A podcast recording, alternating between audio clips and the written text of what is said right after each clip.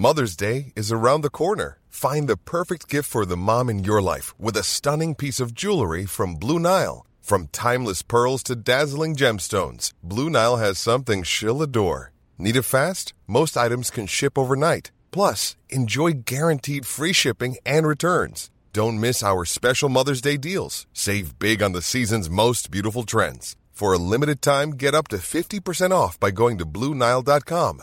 That's Bluenile.com. Heraldo Podcast, un lugar para tus oídos. Imaginen que ustedes son un taxista. Un taxista que se está echando algo de comer, una garnacha, digamos, entre turnos en lo que llega el pasaje. Y entonces ustedes se juntan con un compañero, alguien que también está esperando pasaje en el sitio de taxis, y se ponen en un puesto callejero a comer algo. Están platicando, están comiendo, están echando un refresco y seguramente tienen una relación ya cordial a estas alturas con quien atiende el puesto. Pues es el puesto que está ahí en la esquina de su centro de trabajo y están platicando con él, pues como suelen hacer cada vez que están comiendo. Y de pronto llegan a arrestarlos. ¿Y por qué los arrestan? Porque son parte de una concentración ilegal porque en donde viven cualquier reunión de más de dos personas en la vía pública puede ser tenida por, una concentración ilegal a partir de una denuncia anónima. Y resulta que hubo una denuncia anónima que caracterizó este acto de comer algo entre turnos en un sitio de taxis, platicando con quien atiende el puesto, como una concentración ilegal. Y de pronto los llevan a un centro penitenciario. Y no hay juicio, simplemente los recluyen en ese centro penitenciario y ahí pasan meses. No hay presunción de inocencia. Y si tuvieran esperanza de que esto fuera llevado a juicio, ni siquiera conociendo muy bien qué crimen presuntamente cometieron, pues en una de esas lo que se les promete es que sería un juicio masivo, en donde serían juzgados de manera simultánea varios que están en un caso similar a ustedes. Suena francamente distópico, ¿verdad? Suena orwelliano. No lo es. De hecho, de donde extraigo esta anécdota es de un texto de periodismo, de periodismo narrativo. La anécdota la narra Jonathan Blitzer, un escritor, un periodista de la revista The New Yorker, en una edición reciente de esta publicación, en un reportaje, un amplísimo reportaje que les recomiendo mucho leer sobre lo que sucede en El Salvador. Porque la única trampa que hice al contar esa historia es que dije garnacha y no pupusa, que era exactamente lo que estaban comiendo estos taxistas salvadoreños, y la historia se la contó a Jonathan Blitzer Karen, la esposa del el taxista que hoy está recluido en un centro penitenciario a partir de una denuncia anónima que muy probablemente pues vino de algún enemigo personal que tenía y que quería aprovecharse del sistema de impartición de justicia para verlo tras las rejas. ¿Cuál es el nombre que flota atrás de esta historia? El nombre de Nayib Bukele, que ahora ha estado en boca de todos. Dice el presidente López Obrador que es el más popular del mundo o el segundo popular más popular del mundo, pues le tengo malas noticias y malas noticias al presidente Modi también. Parece que el presidente más popular del mundo es Nayib Bukele, que tiene ochenta y tantos por ciento de popularidad, si no me equivoco, y que se acaba de reelegir con el ochenta y tantos por ciento de los votos de El Salvador en enero pasado que se reeligiera supuso pues una serie de malabares constitucionales porque en El Salvador la constitución no permite reelecciones consecutivas. Sin embargo, lo que hizo fue renunciar a la primera magistratura, renunciar a la presidencia del Salvador, estar seis meses haciendo campaña y de esta manera, con la venia del Congreso, un Congreso en el que tiene mayoría, pues ya no fueron consecutivos sus mandatos, sino que pasó seis meses sin ser presidente y bueno, pues esta chicanada legislativa le permitió reelegirse de manera consecutiva, no que se quejen los salvadoreños, que están muy contentos de que El Salvador sea hoy, si no me equivoco, el segundo país más seguro del continente después de Estados Unidos. Quizás termine el año siendo el país más seguro del continente, cuando en ciertos países del, continente, como México, hay 30 y 40 homicidios por cada mil habitantes. En El Salvador hay menos de 8 homicidios por cada mil habitantes. ¿Cómo va a ser de otro modo si no se necesita gran cosa para que se arreste a alguien en El Salvador. Cualquier denuncia anónima, cualquier episodio de reunión en lugares públicos puede conducir a un arresto, al encarcelamiento sin debido proceso, sin derecho a defensa y sin juicio. Y sin embargo, Bukele está de supermoda. Hay candidatos presidenciales en este año tan electoral incluidos dos candidatos presidenciales mexicanos que se atreven a invocar a Nayib Bukele y su política de seguridad y que pues aducen a la posibilidad de explorar la posibilidad de practicar un modelo que adoptara ciertos rasgos, no todos por supuesto, para diseñar una política de seguridad en México. ¿Tiene sentido hacer lo que hace Nayib Bukele? Es sustentable en términos políticos, sociales, culturales, morales, jurídicos para una sociedad una estrategia de seguridad de este tipo? ¿Y qué conduce a que un país instrumente una estrategia de seguridad de este tipo? ¿Y qué conduce a que reelija a quien la ha instrumentado? ¿Y qué conduce a que este personaje sea tenido por un líder carismático e incluso juegue con un humor muy millennial y muy de redes sociales, a identificarse en Twitter como el dictador más cool de la Tierra o ahora como el rey filósofo, que es como se identifica en Twitter. ¿Quién es Nayib Bukele? ¿Cómo se produce un Nayib Bukele? ¿Y qué estamos dispuestos los habitantes de la Tierra a hacer por nuestra seguridad? ¿O será, o será que no es asunto de seguridad? ¿Será que es asunto de literatura y de dinero, que es a lo que se reduce en la mayor parte de las campañas políticas. Esa es la pinche complejidad de Nayib Bukele y lo que sucede hoy con la seguridad en El Salvador.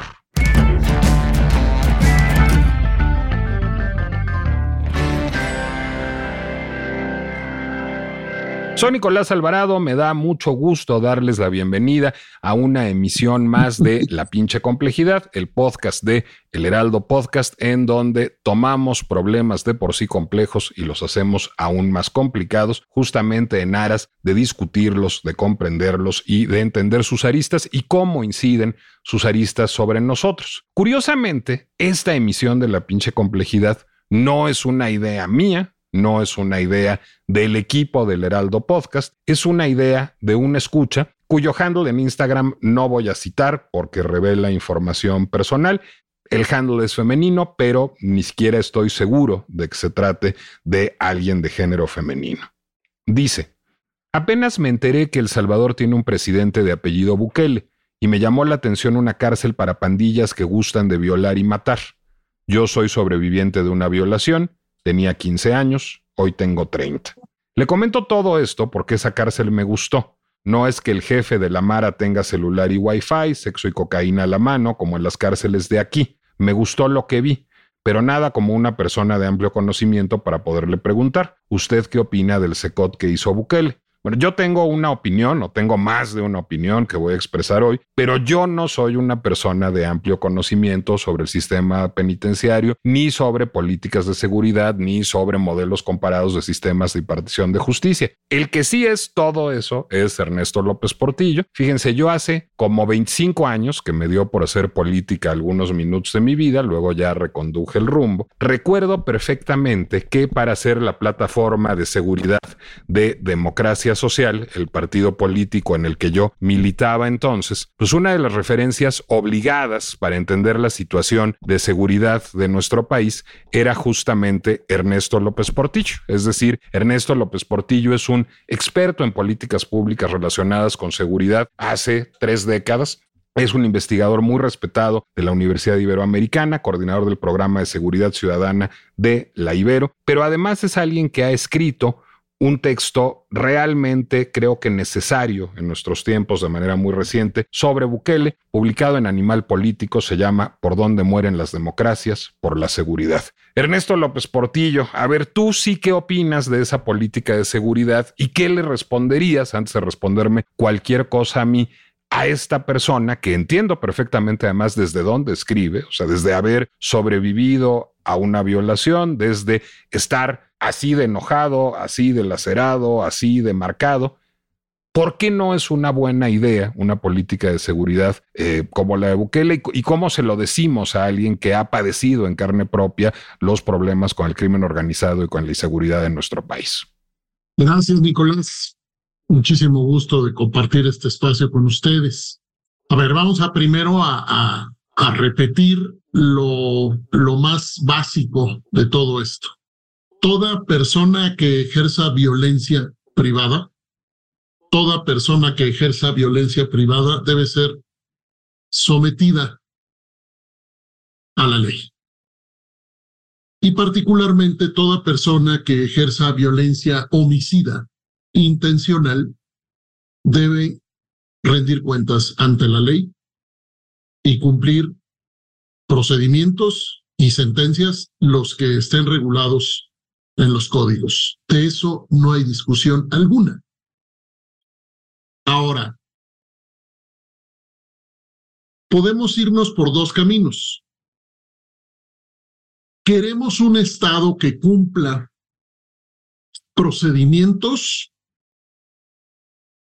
o queremos un Estado que solo cumpla resultados. Yo creo que la mayoría de la gente va a decir resultados y creo que ahí viene lo preocupante. ¿Por qué, son, ¿Por qué son importantes los procedimientos? Bueno, el relato que tú hiciste ahorita recogiendo de aquel reportaje nos deja con mucha claridad, a mi parecer, dos cosas. Uno, una cosa es la seguridad en términos de la protección de tu integridad y quizá quizá tu patrimonio, pero hablemos de tu integridad, porque estamos hablando de homicidios. Y otra cosa muy diferente es la seguridad jurídica. Una persona que no tiene seguridad jurídica está disponible para que el Estado haga lo que quiera con ella. Para que lo levanten comiéndose unas pupusas en el puesto de la esquina, digamos especialmente si eres parte de una población vulnerable, en condiciones de vulnerabilidad, como puede ser personas pobres, personas que no tienen condiciones para defenderse, que no tienen abogadas, abogados, y particularmente bajo los regímenes jurídicos de excepción, que es lo que Bukele ha creado, además de toda su en impresionante capacidad de aplastar los contrapesos, ha creado un, un ecosistema jurídico diferente, Nicolás, que solamente es entendido si se miran los detalles. Y ahí es donde, decía mi madre, ahí es donde la puerca torció el rabo. Porque nadie quiere ver detalles. ¿Y por qué no queremos ver detalles? Bueno, tú lo sabes muy bien, tú lo has estudiado muchísimo. Los modelos de comunicación actual, y Bukele es un maestro en su práctica, los modelos de comunicación política y en general los modelos de comunicación reducen, simplifican y apresuran la comprensión de las cosas. Eh, por cierto, no puedo evitar recordar estas líneas eh, ayúdame a recordar el nombre de este periodista argentino que publicó el libro Amado Líder. Tampoco lo recuerdo, pero te lo voy a decir porque lo voy a googlear. me fue, caramba. a, mí también, porque además yo no he leído el libro. Sé que es muy popular recientemente. el, libro hay que leer. bueno, se llama Diego Fonseca, pero te, voy a contar de uno que sí he leído y que detalla muy bien esos procesos, que es el siglo del populismo de Pierro Zambalón. Es decir, creo que estamos en un contexto y, y lo cercaste muy bien claramente populista, que no es como dice Bukele, un régimen que busca servir los intereses y las necesidades del pueblo, sino es un régimen que busca hacer como que los sirve y los atiende, que busca hacer el mayor ruido posible al respecto y decir las cosas de la manera más eficaz y reduccionista posible, saltándose los procesos para que la gente piense que sirve sus intereses. El problema es que los procesos no son sexys, hay que explicarlos mucho. No son sexys. Eh, no son sexys y están en el corazón del Estado moderno. Ahorita vamos para allá. A ver, no es lo mismo populista que popular. Eh, hay una frase famosa de Obama, ¿te acuerdas que Obama dijo, si ser populista es hacer cosas en beneficio de las mayorías que tienen las condiciones más difíciles de vida, pues yo soy populista. No, populismo tiene que ver con la construcción de una forma de gobierno que para los efectos de lo que estamos hablando hoy tiene una característica muy especial y es la irrelevancia de la evidencia. En la evidencia es, son los datos que construimos a través de métodos científicos. Y es la mensurabilidad de las políticas públicas también. Es yo le meto dinero a esto porque me genera este resultado. Y si ya no me lo genera, ya no le meto y reanalizo a partir de la evidencia disponible qué política pública estuve eh, fomentando. Entonces, para cerrar esta primera aproximación, hay, hay dos tipos de personas por diferentes circunstancias y no en El Salvador, en el mundo. Dos tipos de personas a las que les preocupan los medios y los fines y a la que le preocupa solo que se cumplan los fines, los resultados, independientemente de los medios. Lo entendemos y lo asumimos, Nicolás, porque en nuestra conversación sobre estos temas hay que aceptar que vivimos en un mundo donde yo puedo tener enfrente a una persona a la que es, le es absolutamente irrelevante lo que le pasó a ese taxista. Y le es irrelevante, ojo, porque esa persona a la que no le importa, muy probablemente no se vive en riesgo de ser ese taxista. Déjame este, extender la, la, hilar la metáfora o extender la parábola. A ver, a lo mejor yo no soy, soy un salvadoreño que no es vulnerable, soy un salvadoreño educado, acomodado, tengo un ingreso, tengo relaciones con gente importante y no me siento vulnerable como ese taxista. Pero a lo mejor tengo un hermano o un cuñado que trabaja en el faro bueno, El Faro es el principal periódico de oposición o el más notorio, digamos, a partir de sus críticas a Bukele y del acoso que sufre por parte de Bukele en El Salvador. Es, háganse ustedes de cuenta así como el Reforma del Salvador o como Latinos del Salvador. Bueno, así es El Faro, que ha evidenciado, digamos, muchos problemas de pactos políticos con el crimen organizado y de otros, digamos, escándalos de el gobierno de Bukele y ha sido acosado sistemáticamente por el gobierno de Bukele. Bueno, pues a lo mejor yo tengo un hermano o un cuñado que es periodista del Faro y también comienza unos tacos afuera de su oficina o en un restaurante elegantísimo esperando el coche en el ballet parking, puede ser acusado de asociación delictuosa o de concentración ilegal o de cualquiera de estos términos de la política de seguridad de Bukele. Es decir, si los procesos no importan, si una denuncia anónima basta para arrestar a quien sea en cualquier momento, pues puede ser por una vendetta personal de otro taxista al taxista comiéndose unas pupusas, pero también puede ser a un periodista esperando un coche en un ballet parking, Ernesto. Es decir, lo que está, digamos, lo que saltó fue el debido proceso, la presunción de inocencia y el Estado de Derecho. Y entonces ahí sí ya todo mundo está en riesgo y puede estar en riesgo incluso por lo que piensa, ¿no? Sí, son ángulos muy importantes porque nos hace pensar en la forma como la gente se vive frente a esto que está pasando. Este programa que yo represento se dedica a observar, monitorear, analizar, recoger y construir evidencias. Repito, toda persona que, que priva de la vida a otra persona bajo la ilegalidad debe ser puesta en prisión. De eso, repito, no hay duda. Pero las proporciones y los medios tienen consecuencias. Vamos a dar dos o tres datos, Nicolás. El Salvador es hoy el país con la tasa más alta de presos por habitantes en el mundo. El 1% de la población está tras las rejas, ¿no? Si no me equivoco.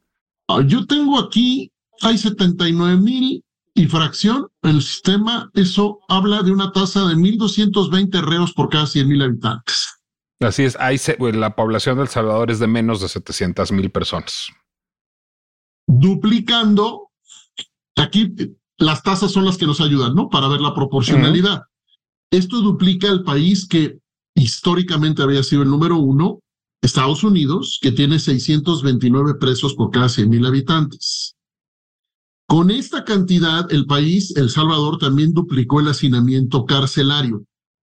Y ahora la tasa, sumando a los capturados del régimen de excepción, estamos hablando de un 500% de hacinamiento. Déjame interrumpirte un momento, Ernesto, para explicar este régimen de excepción, porque no hemos hablado de él y lo estamos dando por sobreentendido. Es decir, lo que hace Bukele en algún momento es declarar un régimen de excepción, un estado de emergencia, que el Congreso, en el que tiene mayoría, va a refrendar cada mes según sea necesario o no. Eso es lo que permite, digamos, saltarse en la Constitución y hacer arrestos a partir de denuncias anónimas sin debido proceso y sin presunción de inocencia. Y lleva 20 meses refrendándose justamente ese régimen de excepción. Eh, a eso es a lo que se refiere Ernesto. Ahora, más datos. Estamos hablando de que había, en marzo de 2022, había 39 mil personas presas a las que se suman 75 mil encarceladas de marzo de 2022 a la fecha, bajo el régimen de excepción. Ahora, sí es importante la proporción por la velocidad de la acción del Estado. ¿Y por qué es importante la velocidad de la acción del Estado? Pues precisamente porque si yo opero a esa velocidad, es un indicador probablemente suficiente para revelarte que no se están agotando los, las etapas procesales que implican el derecho a la defensa, el debido proceso y la presunción de inocencia. Aquí, Nicolás, volvemos a dividir a la gente. Hay personas que piensan que sí es importante saber si alguien es responsable o no de un delito.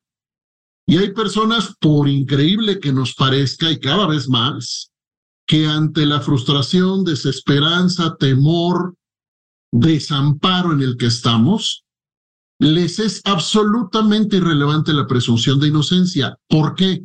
Otra vez, porque no se ven en riesgo. No van a venir por mi hermano, por mi hermana, no va a ser un primo mío el que aparece en una fosa común después de haber sido preso, como sucede con gente en El Salvador. No va a ser una de las centenas de personas que se están acumulando muertas en prisión, no va a ser. Y entonces yo me siento en una condición privilegiada porque me están limpiando las calles, ya no tengo pandilleros y bueno, probablemente tampoco tengo democracia pero eso es lo de menos. Bueno, eso de entrada, pues hace una sociedad de castas. Entendida en este, en este preciso, perdóname, democracia entendida como un régimen constitucional y democrático de derechos. Hay gente que entiende que con elecciones regulares, libres, se agota una democracia. Yo, yo hago mía una concepción sustancialista de la democracia en donde hablamos de democracia cuando hablamos de derechos. Y si esos derechos no se pueden ejercer, hablamos de otro régimen. Dos frases, dos frases para tu reflexión, mi querido amigo, porque nos las regalaron desde El Salvador. Una, en un tenemos una cosa que llamamos cafecitos serenos acá en la Ibero. Desde la epidemia, desde la pandemia empezamos, ya vamos a 70 son conversatorios. Hicimos uno la semana pasada sobre esto, Bukele. Eh, una frase de un defensor de derechos, un activista de El Salvador, que le dijeron, que le dijo el aparato de seguridad de El Salvador. Aquí solo el presidente decide cuándo sale tu familiar. Repito, aquí solo el presidente decide cuándo sale tu familiar. Y ayer, en un programa de radio semanal que tenemos que se llama Ni Plata ni Plomo, nos dieron otra, otra anécdota que es muy representativa, Nicolás, del Salvador de hoy. Más menos es así. Una señora dijo, la entrevistan sobre cómo está El Salvador, y ella dice algo más o menos así, dice, pues, pues bien, bien, excepto porque tengo dos hijos presos que no son culpables de ningún delito. Esos son, esa es la contradicción resumida en las palabras de una madre de familia. El Salvador, pues bien, excepto porque tengo dos hijos presos que no cometieron ningún delito. De ese tamaño es la paradoja que está viviendo El Salvador hoy. Ahora, yo estiro más la liga y, de ahí la columna que, que, que te agradezco mucho que la citaste. Para mí El Salvador no es un problema ya de seguridad, es un problema de viabilidad o no de la democracia. A ver, te, detengo antes porque quiero llegar ahí y, quiero llegar a tu columna para preguntarte sobre específicamente la política de seguridad. ¿No genera una sociedad de castas? O sea, ¿no es finalmente una política de seguridad que atiende a las clases medias, pero que criminaliza a las clases populares? Bueno, ahí, ahí ya te fuiste a la criminología, a la sociología del derecho y a la criminología crítica. Desde luego que sí. Solo que hay que decir, Nicolás, que en todo país, todo país en donde hay un Estado constituido que ejerce lo que llamamos la violencia legítima, pierden más sobre los poderes del Estado, pierden por mucho más los sectores populares o el sector sociodemográfico en condiciones de mayor vulnerabilidad, primero que nada económica. Sí, bueno, pero un Estado de Derecho con mecanismos como la presunción de inocencia o como el derecho a la defensa o como los juicios orales, lo que hace justamente es paliar eso, ¿no, Ernesto? Intentarlo y lograrlo más en algunos países, menos en otros. Correcto. Pero precisamente lo tenemos para paliarlo, como dices tú. Lo que hace Bukele es quitar lo que le estorba. Y lo que le estorban son los derechos. Entonces, cuando El Salvador lo reelige inconstitucionalmente, con casi la totalidad de asambleístas bajo su control, lo que se ha constituido en El Salvador es el colapso de la democracia, el colapso del Estado de Derecho y una etapa cuyas, cuyo periodo es incalculable por ahora, una etapa de reducción de ciertas violencias y de multiplicación de otras violencias como las violencias del Estado. Son los detalles, Nicolás. Son los detalles que, que mucha gente no, no, no quiere ver. ¿De dónde viene El Salvador? El Salvador tenía 6.000 miembros activos de pandillas en 2003 para llegar a 86 mil miembros activos de pandillas en abril de 2022, según cifras del propio Bukele en este caso. ¿Por qué lo cito? Porque tenemos que entender El Salvador, saber de dónde viene El Salvador. Yo estuve allá visitando en diálogos con la policía hace algunos años. Antes de Bukele. antes de Bukele. Y debo decirte que fue una de las sensaciones más tristes y angustiantes que yo he tenido en 25 años de visitar países de cuatro continentes. El Salvador me dejó frío, me dejó agotado, me dejó extenuado por los relatos de las atrocidades, de las violencias a manos, sí de las pandillas, sí de la delincuencia organizada y también del Estado. Entonces, no quiero dejar eso afuera porque tenemos que hacernos cargo de entender cómo llegaron ahí.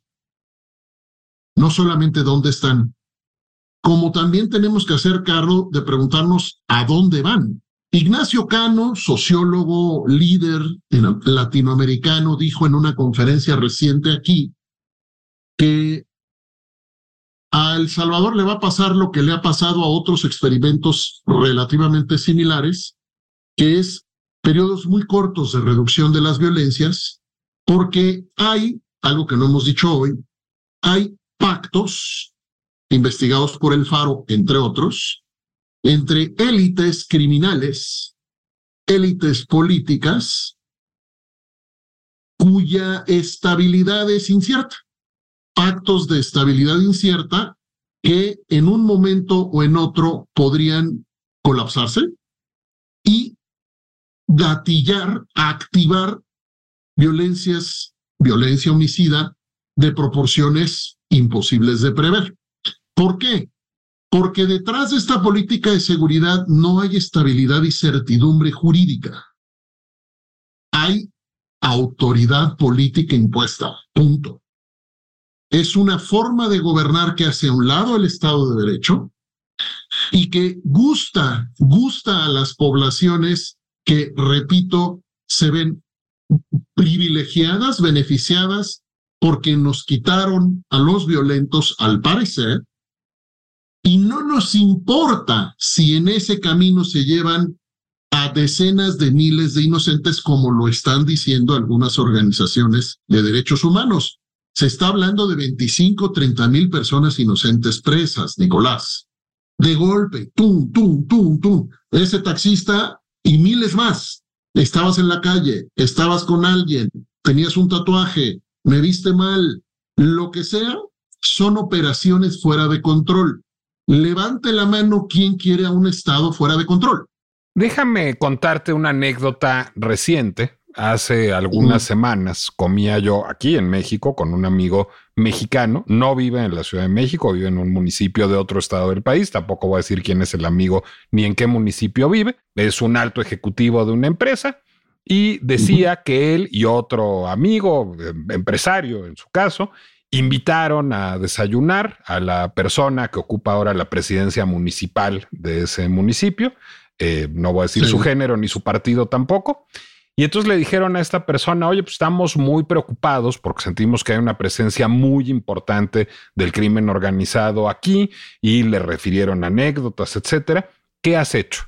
Y esta persona que ahora ostenta la presidencia municipal de este municipio, me contaba mi amigo, le contestó, no, mira, yo ya lo resolví porque lo que hice es ya pacté con ellos. Entonces lo que haces es, pues los dejas hacer tantito negocio aquí, no mucho, pero tantito, les das el control de esta carretera y entonces en esa carretera pues sí pueden, digamos, cobrar, digamos, este derecho de piso, les das el control de ciertos establecimientos mercantiles y entonces ya vamos a vivir en paz y no nos van a molestar. Bueno, cuento la anécdota porque tristemente no parece excepcional y no es la primera vez que oímos una historia de esas. Eso es lo que el Faro denuncia que hizo Bukele en El Salvador, es decir, pactar por detrás, mientras hacía un poco al mismo tiempo un show para la galería. Digo, un show con montones de extras como película de, de mil, son 75 mil detenidos, pero que finalmente está pactado, pareciera, con la Mara. Es decir, a cambio de, ok, yo te dejo que arrestes, digamos, a estos este, operadores de a pie que tengo y que tienen otros grupos del crimen organizado, a cambio de que no me toques esto, esto, esto, esto que es un poco, digamos, este, pues ya un modus operandi que empieza a popularizarse cuando menos en América Latina. ¿Cómo y, eso me va a llevar a tu artículo, porque tu artículo se trata en, en, gran medida sobre eso, y yo creo que lo titulaste mal, creo que lo hubieras podido poner, se los dije que de eso se trata básicamente tu artículo, de todas las veces que has advertido, digamos, sobre el necesario viraje en la política de seguridad ¿Cómo hubiéramos podido evitar llegar ahí? Y ahorita ya, ¿qué hacemos? ¿Qué hacemos para que México no se buquelice? Y yo oigo con terror a dos candidatos presidenciales diciendo que en una de esas estaría bien explorar la posibilidad de adoptar un modelo Bukele. Y por supuesto que lo dicen pues porque eso le parece sexy a un sector de la población. Lo dicen porque es taquillero y me parece terrorífico que sea taquillero. ¿Por qué llegamos hasta donde, o sea, por qué llegó El Salvador hasta donde llegó y cómo y por qué México está donde está y cómo salimos de ahí? ¿Qué es una política de seguridad sustentable en nuestros tiempos? Mira, no, no soy, no soy especialista en El Salvador, pero sí hemos estado invitando a gente que lo es. Eh, y nos han explicado que fallaron los partidos políticos en la construcción de un Estado moderno. Me suena familiar. Te suena familiar. Y, justo lo digo así, Nicolás, porque esto puede ser un problema regional. O, o, o, pudiéramos decir que lo es para muchos países en América Latina y el Caribe. Y ese es, ese es quizá el sustrato estructural del riesgo común. A ver, El Salvador tuvo ayuda internacional, salió de un conflicto armado, tuvo ayuda internacional para diseñar un cuerpo policial profesional, todo falló. Todo falló. Las élites políticas, las élites empresariales, las élites que controlan los partidos políticos y las élites armadas destruyeron al país. Es decir, cancelaron las expectativas sociales para una mejora en condiciones propias de un Estado democrático de derecho y así crearon a Bukele. Bukele germina en una condición de descomposición brutal y de hartazgo social que entendemos, que entendemos está detrás de todo esto. Bukele es el mejor intérprete del ánimo social.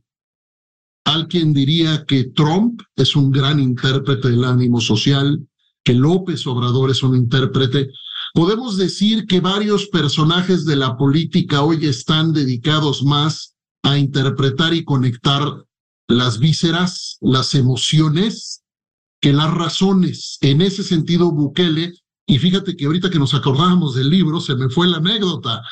Lo que quería yo decir de este periodista, ¿me puedes repetir su nombre? Diego Fonseca. No sé qué me pasa, yo lo tenía muy claro. Cuando lo leas, a ver, el libro te va a gustar les va a gustar. Lo primero que le impresionó de Bukele, ¿qué crees que fue? Es, es una joya en términos de investigación. Fue el maquillaje que traía puesto. No sus palabras, su caminar, todo eso, todo eso. Primero lo que lo impactó es que el político venía maquillado. Déjame complementar. ¿Enfrente de quién estoy? A mí me gusta mucho la ropa, eso no es un secreto y algo se desastrería. A mmí me asombra lo bien cortada que está la ropa. Me asombra lo bien delineada que está la barba. Es decir, parece influencer de moda. Es decir, y ahí, por supuesto, hay, un, hay una construcción de una narrativa, me imagino, con variables mercadológicas precisísimas que no use corbata, este, que esté fit y use camisetas pegaditas y entonces se le vean los músculos. Es decir, todo eso hay una imagen, pues digamos, como de superhéroe millennial entre mi rey y hipster, que está, pues digamos, diseñada eh, eh, en, en una consultoría, claramente.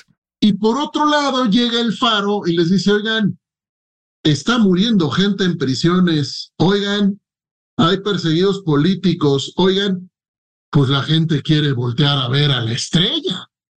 Somos lo que la teoría llama portadores de malas nuevas, quienes trabajamos temas difíciles, temas de derechos humanos, temas de seguridad, temas de justicia y muchísimos otros de derechos humanos. No nos quieren oír, no nos quieren oír. ¿Cuál es el riesgo? El riesgo es que explote aquello que es la personalización de un estilo de gobierno que se recarga en una persona y que hace funcionar una maquinaria institucional no por sus cualidades profesionales, sino por la lealtad y la disciplina a una persona. Déjame decir una cosa optimista, es raro en mí, entonces hay que aprovecharlo. No solo sobre México, sino sobre Estados Unidos. Estamos un poco más protegidos ambos países que El Salvador por nuestro entramado institucional. Es decir, hay un diseño institucional un poco antibuqueles, más en Estados Unidos que en México y más en México que en El Salvador, o nomás me estoy haciendo ilusiones a lo güey. No, no, tienes, tienes absolutamente toda la razón. Yo comparto y creo que hay una prueba, para Estados Unidos hay una evidencia irrefutable, es la reacción de este país frente a la toma del Capitolio. En mi concepto es una prueba irrefutable del funcionamiento de diferentes núcleos de poder, formal e informal, que hacen imposible que una persona define el destino de todas las personas. Creo que México, y lo dije y lo he escrito, creo que México también está en condiciones muy lejanas de la posibilidad de que alguien, quien sea, desde donde sea, lo domine y lo someta todo. Que lo intentan, siempre habrá quien lo intenta. la historia de la humanidad. Hay este libro, por cierto, recomiendo mucho el libro de historia de la megalomanía de, de Pedro Guerrero. No se pierdan historia mundial de, de la megalomanía, porque historias de personas en la política, Pedro Aguirre, historia de personas en la política tratando de someter a todos y a todas, ha acompañado a la humanidad. No es nuevo y no y mañana seguirán ahí. El problema es cuando se colapsa el sistema completo. ¿Qué es lo que le pasó a El Salvador? El Salvador no tiene contrapesos.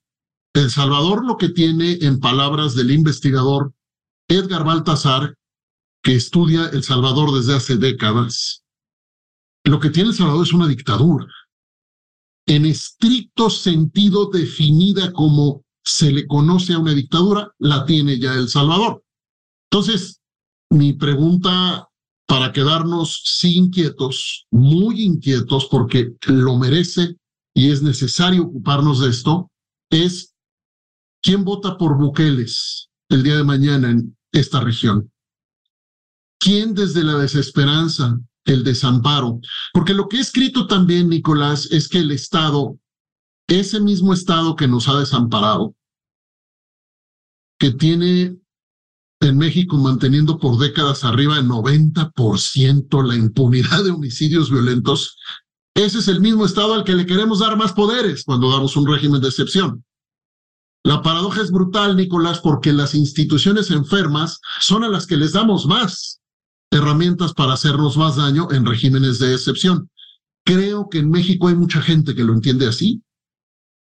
Creo que en México a pesar de la desesperanza y de la prolongación de esta epidemia de violencia homicida que anda en 25 homicidios por cada 100 mil habitantes, creo que la mayoría diría no si tú le dices que pueden tocar a tu puerta y llevarse sin una orden y sin control judicial. No creo que la gente en su mayoría, pero también tenemos otra gente, que es la gente que esto ya dejó de ser relevante hace mucho.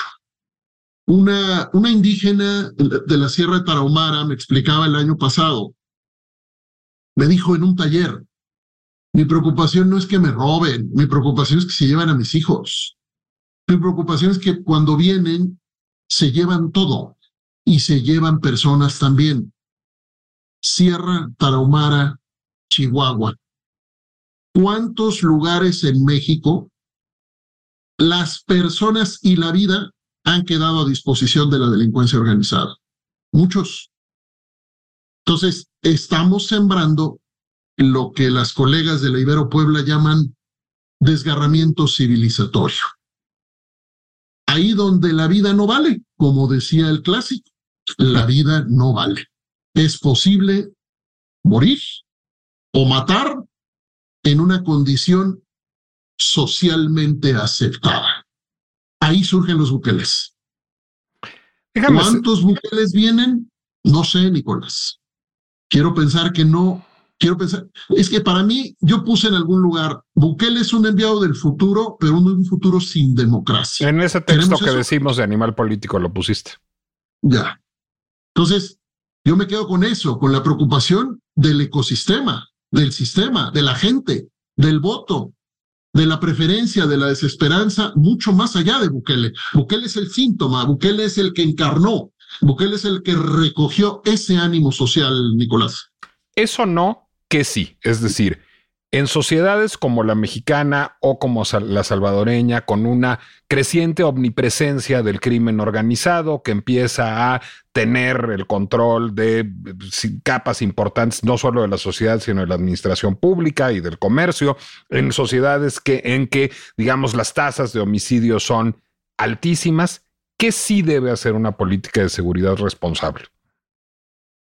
El mundo democrático intenta y a veces logra consolidar, uno, liderazgo civil, no liderazgo militar en la seguridad ciudadana. Regla uno, el liderazgo que produce políticas de seguridad ciudadana que se hacen cargo de los derechos, el liderazgo es civil. Regla dos, el equilibrio del que te hablé al principio, poderes y controles. En una democracia, la seguridad es al mismo tiempo un derecho y es una función pública. Pero también es un derecho que se le reconoce como un derecho instrumental porque sirve para ejercer otros derechos. Entonces, ¿qué tenemos que hacer con la seguridad en una democracia? Conciliarla con otros derechos. El derecho a la movilidad, el derecho a la libertad de expresión, el derecho a la educación, a la diversión, etcétera, etcétera. Todo eso en contextos de seguridad ciudadana, donde el Estado tiene las competencias profesionales suficientes para liderar la construcción colectiva, es decir, con la gente, de lo que los colombianos llaman entornos protectores. La seguridad me tiene que permitir hacer mi vida razonablemente libre de riesgos, daños y temores, para construir entonces cultura ciudadana, que son formas de convivencia donde nos hacemos cargo y nos hacemos responsables de ejercer nuestros derechos, pero también de cumplir con nuestras responsabilidades. Ese es el proyecto civil, Nicolás. El proyecto militar es un proyecto de ocupación y de control. Eh, fíjate qué interesante que Colombia, con muchas dificultades, intenta moverse a un paradigma de seguridad propio de los cuidados, le llamamos, desde un paradigma de seguridad como el nuestro que está en el control. Hay intenciones también en América Latina que van exactamente en contrasentido a Bukele, que proponen seguridad ciudadana, derechos, responsabilidad ciudadana, fortalecimiento de todos los derechos del debido proceso y no debilitamiento, mejora de los sistemas de reinserción social. Ojo, en El Salvador, si tú entras a prisión, Nicolás, es casi imposible, por los relatos que hemos estado reuniendo, que tengas dos cosas. Defensa, si ya entraste, y segundo, contacto con familiares. Lo que no relatan familiares es que lo que supieron después de sus parientes es que aparecieron en alguna, en alguna fosa algunos. A ver, último dato, déjame darte el último dato que tengo aquí.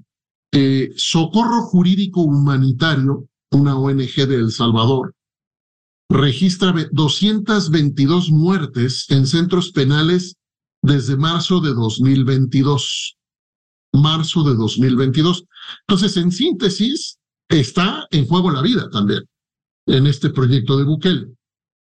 Se ha invisibilizado en informes oficiales las muertes, los homicidios en prisiones, se han invisibilizado, por ejemplo, de las cifras oficiales.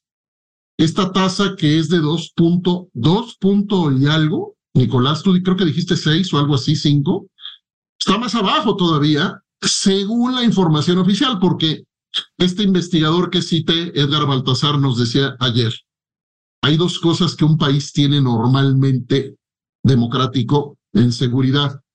Estadística pública, Salvador no la tiene, y planes de seguridad propios de una política de Estado, Salvador no los tiene. Cognoscibles, transparentes, digamos.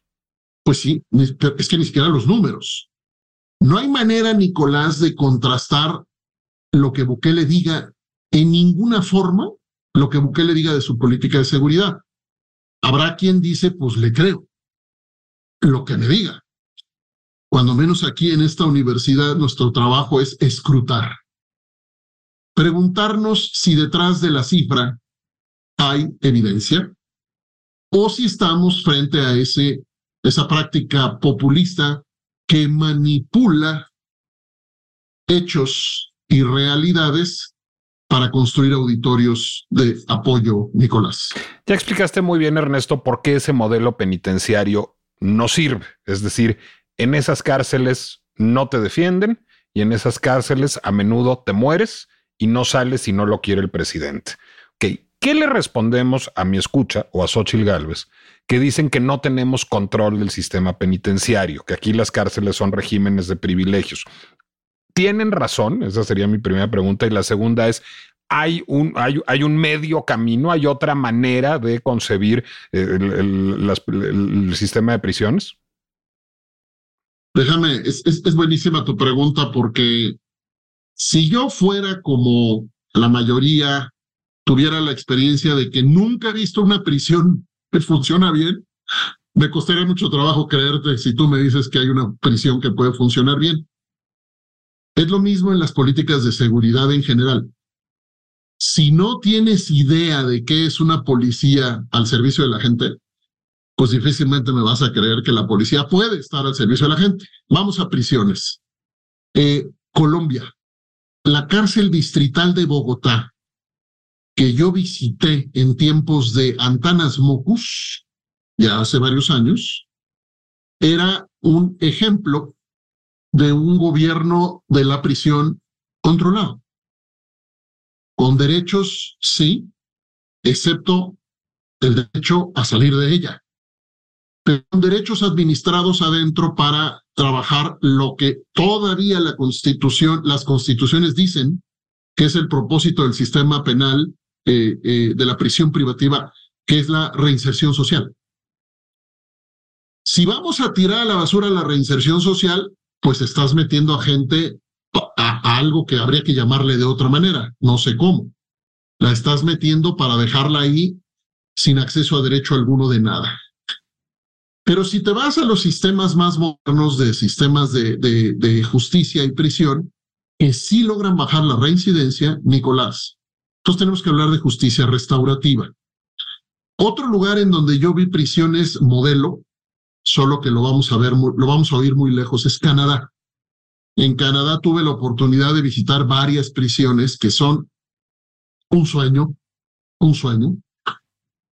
Pero la respuesta específica... Un sueño, perdón, Ernesto, no porque tengan privilegios, sino porque son un régimen de derechos y un régimen profesional. Exacto.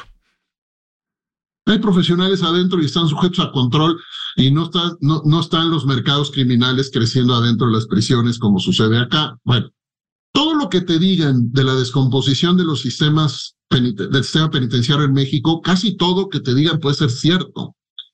La pregunta es, ¿qué hacemos con eso? ¿Las encerramos más o las abrimos? Abrimos, quiero decir, escrutamos. México no tiene prácticamente, Nicolás, legisladoras, legisladores, prácticamente no ha tenido en su historia interesados en este tema.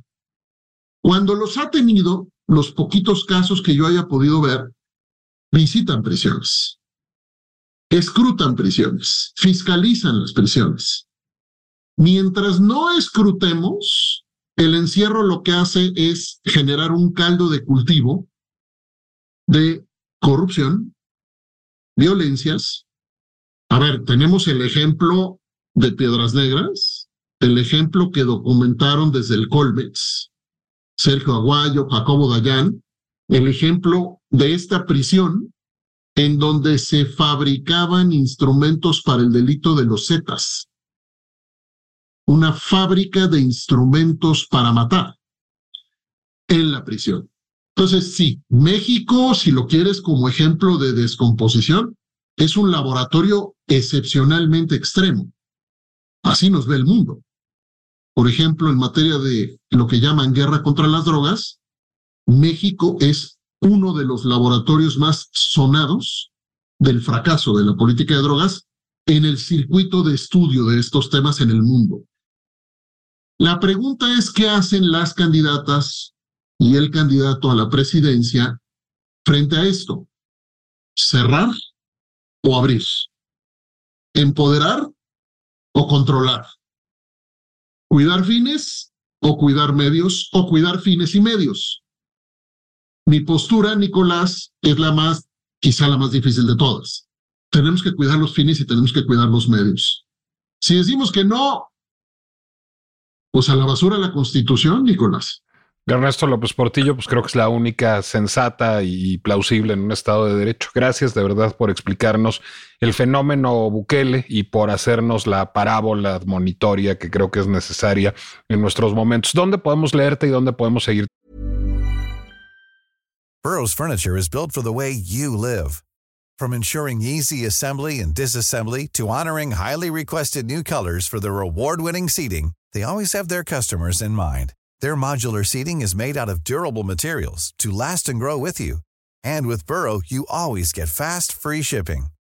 Get up to 60% off during Burrow's Memorial Day sale at burrow.com slash ACAST. That's burrow.com slash ACAST. burrow.com slash ACAST.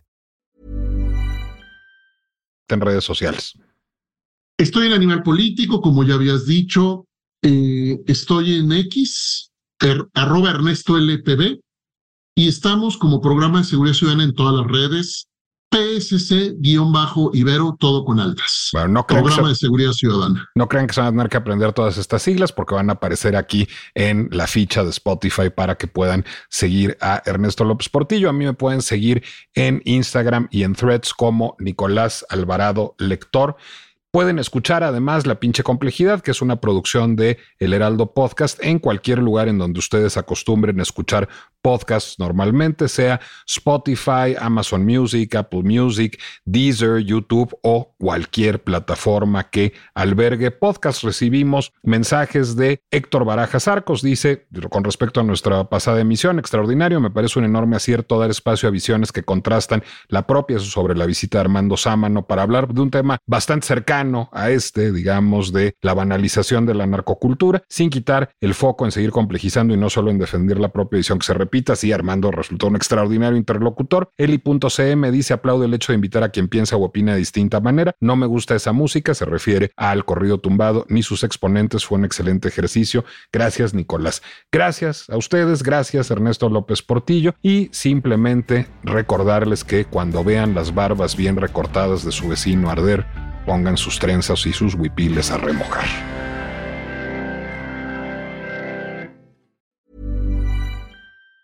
Even on a budget, quality is non-negotiable. That's why Quince is the place to score high-end essentials at 50 to 80% less than similar brands. Get your hands on buttery soft cashmere sweaters from just 60 bucks, Italian leather jackets, and so much more. And the best part about Quince, they exclusively partner with factories committed to safe, ethical, and responsible manufacturing. Elevate your style without the elevated price tag with Quince. Go to quince.com slash upgrade for free shipping and 365-day returns.